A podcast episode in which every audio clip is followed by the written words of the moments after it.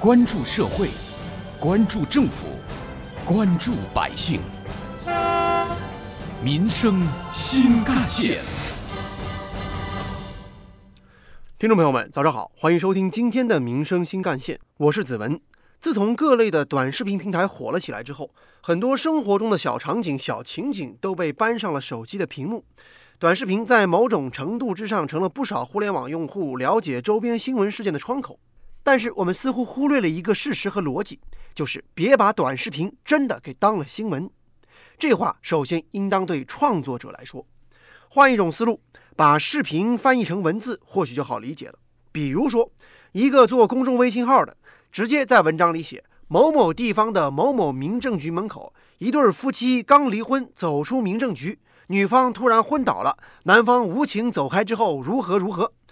然后这事儿在后来被证明压根儿就不是真的，那么这篇文章很容易被定义为造谣。但是如果同样的内容不是文字，而是换了个媒介，比如换成了小视频，换成了一段演出来的视频，就很容易让某些缺乏求证意识和媒介素养的普通人误以为真而随意转发，让以讹传讹的操作如滚雪球般堆积。杭州市民王先生。呃，最近呢，我看过一个类似的演绎哦，就是一对男女故人相逢，然后几句寒暄之后呢，男孩提出要送那个女孩子回家，女孩子就婉拒了。但是当男孩子拿出车钥匙打开他这个旁边的豪车的时候呢，这个女孩子马上就转身 改口，说要到男孩子家一块儿聊聊。你说这个都是传播的什么价值观？这样的视频背后，往往有着不少网民一起指责世风日下、人心不古、人性扭曲、道德沦丧，凡此种种。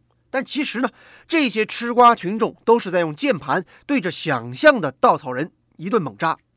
这个时候，作为视频的拍摄者、演绎者、上传者，或者我们称他为始作俑者那一方，却在为自己的流量翻滚而感到窃喜。这种演出来的短视频是对社会的软刺激，造成的不是物理伤害，而是情感创伤，是对世风人心有意的抹黑和恶毒的攻击。这让我们很诧异，也不得不思考一个问题：当虚拟和现实傻傻分不清楚的时候，究竟应该怪那些被迫接受的受众，还是怪有意的传播者呢？我想答案应当是怪那些个刻意的传播者吧。挖掘新闻真相。探究新闻本质，民生新干线。演出来的虚假短视频博眼球、骗流量，早已经受到多方的谴责。而如果这样的短视频还被拿来做悲情营销，那就必然会产生更加大的危害。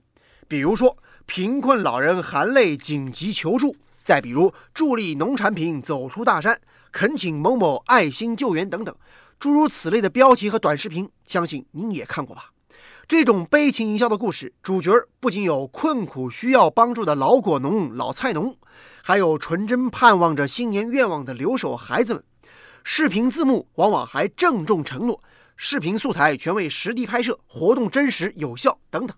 也正因为如此，骗得一些善良网友含泪下单，帮助这些个所谓的老农和所谓的孩子们。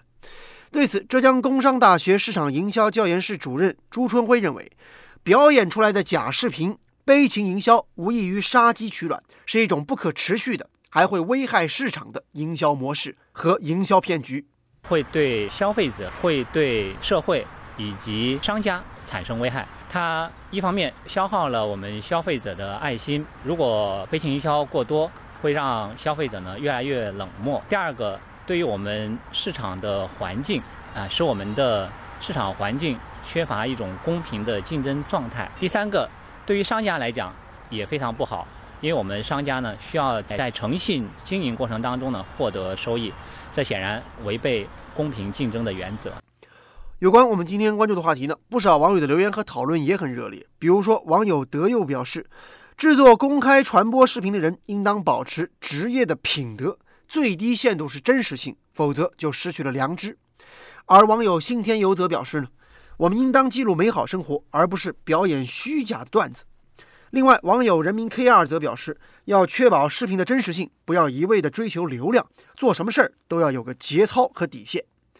有关有多少视频是演的这样的话题，接下来您将听到的是本台特约评论员、资深记者叶峰老师的点评。正所谓有实就有虚，有真就有假。之所以有虚假存在，就是为了干扰真实，无非是手段高低、辨别难易而已。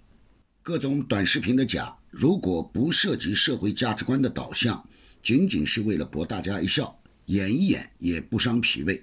但在现实生活中，绝大多数短视频的演，既有追逐经济利益的动因，更有导向错误、三观混乱的内容。这些短视频盛行，从某种意义上讲，就是一种负能量的传播。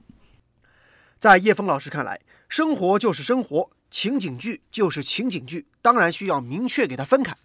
发布信息或者短视频的人有义务做好标注和提醒。要知道，一次特定场合产生的误会，不仅会影响到当事人，还会上升到对于某一类人，甚至是对整个社会价值观的误解和扭曲。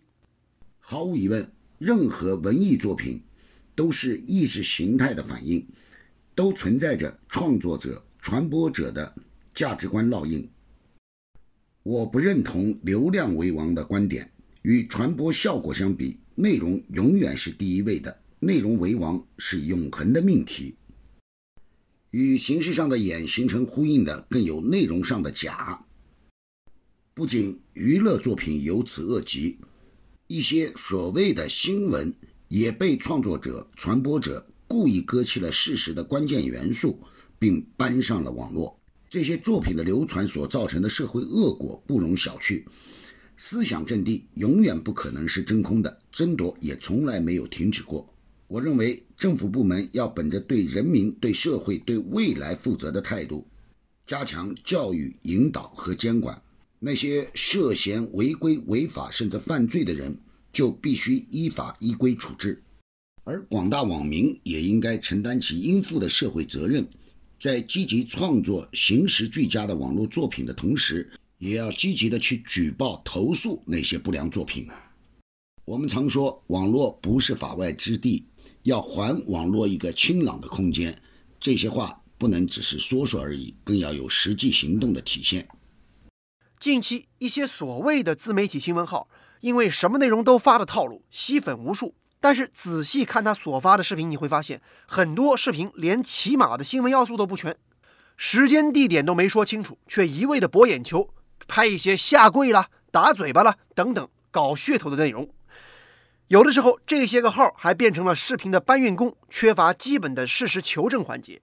已经有不少人对这样过度迎合传播规律、过度追求粉丝和流量、缺乏专业和严谨性的做法提出了批评和质疑。然而，讽刺的是，有的短视频平台打出的关于美好生活的广告语，初衷或许是好的，但是这个平台里很多的短视频之所以热传，本身就是靠神丑、猎奇、打擦边球的套路，与美好相差了十万八千里。